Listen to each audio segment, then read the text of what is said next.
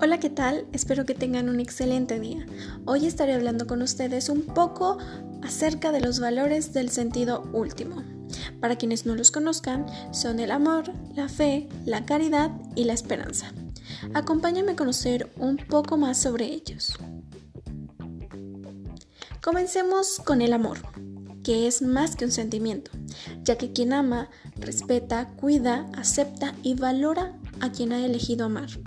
El amor lo expresamos no solo con la pareja, también con la familia, las mascotas, plantas y demás. Podemos manifestar el amor a través de palabras, pero las acciones y todo lo que creamos como actos de amor son lo más representativo. Ahora, para conocer los otros valores, es necesario partir de las virtudes teologales. La fe, la esperanza y la caridad son virtudes que poseemos y que nos convierten en seres más espirituales. La fe no solo es la creencia en Dios, sino en la verdad, el saber que algo es posible y volverlo posible. No hace caso a las limitaciones de la mente humana y forja en las personas un sentido de lucha y perseverancia. La esperanza, por su parte, es la creencia de alcanzar lo que se desea.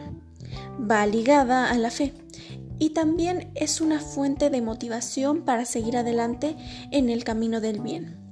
Por último, la caridad, con la que demostramos nuestro amor a Dios a través del amor al prójimo, respeto y ayuda a quien lo necesita como un acto de amor.